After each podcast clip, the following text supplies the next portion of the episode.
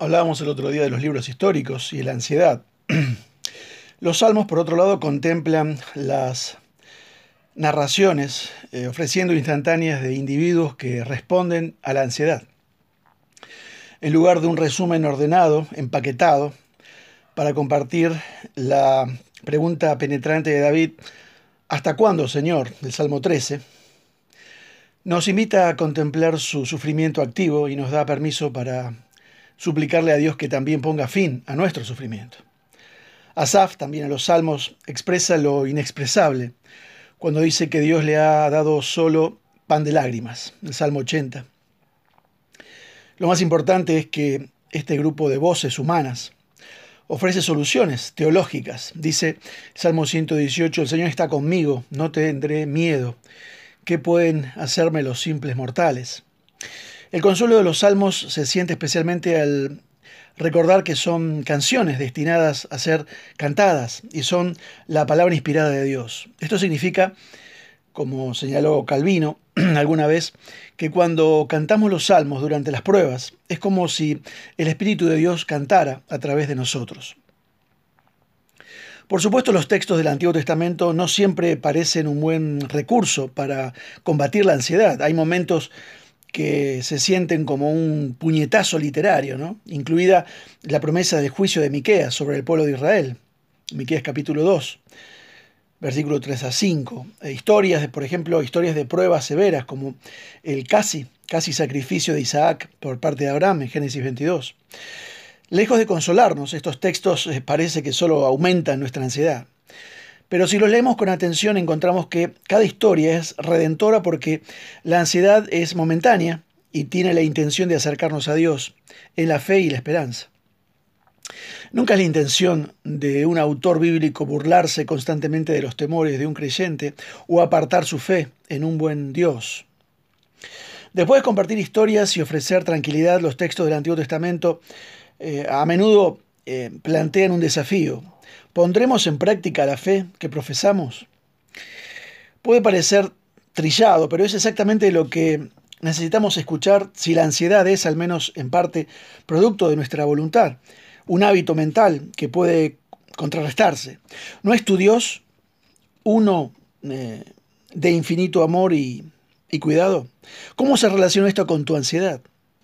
Es inquietante tener a un no cristiano presionándote sobre la desconexión entre tu teoría y tu práctica. Hay una oración llamada la oración de la serenidad. Eh, esa oración al llegar a la línea dice, eh, dame valor para cambiar las cosas que pueda, se convierte en un imperativo más que en una declaración. El Antiguo Testamento encaja muy bien con la frase tomar el toro por los cuernos. Josué, por ejemplo, le dice a los israelitas que entren a Canaán con valor. Juan Josué 1.18. Proverbios 28.1 dice eh, que contrasta a los impíos y a los piadosos basándose en cómo se relacionan con el miedo y la ansiedad. Dice, los impíos huyen cuando nadie los persigue, pero los piadosos son valientes como leones. En Isaías, el profeta desafía a Acaz mientras se preocupa por la amenaza de una invasión militar. Dice, si no te mantienes firme en tu fe, no te mantendrás firme capítulo 7, versículo 9.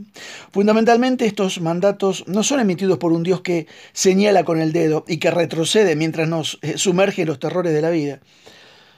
Este Dios está siempre presente e incluso cuando nos los ordena. Ya está caminando con nosotros, guiándonos por caminos que no podemos recorrer por nuestra cuenta. Este es el mensaje del Salmo 23.4, que algunos, algunos traducen, aun cuando camine por un valle de profunda oscuridad, no temeré porque tú estás conmigo. Esta traducción nos ayuda a ver que Dios camina con nosotros no solo cuando nos acercamos a la muerte, sino en todos los momentos oscuros de nuestra vida. Él siempre está ahí. Cuando esté Dios siempre presente nos pide que seamos audaces y valientes, encontramos un, paradigma sorprendente para lidiar con la ansiedad. La vida de fe es difícil y requiere confiar en Dios más allá de lo que el ojo puede ver.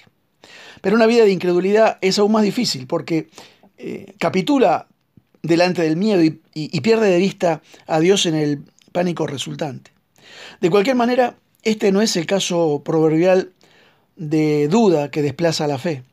La duda es una herramienta para cuestionar los propios miedos. Es la ansiedad misma la que socava la fe. Nuestra vocación como creyentes ansiosos es ver y apreciar la contradicción entre nuestra ansiedad y el Dios que nos ama.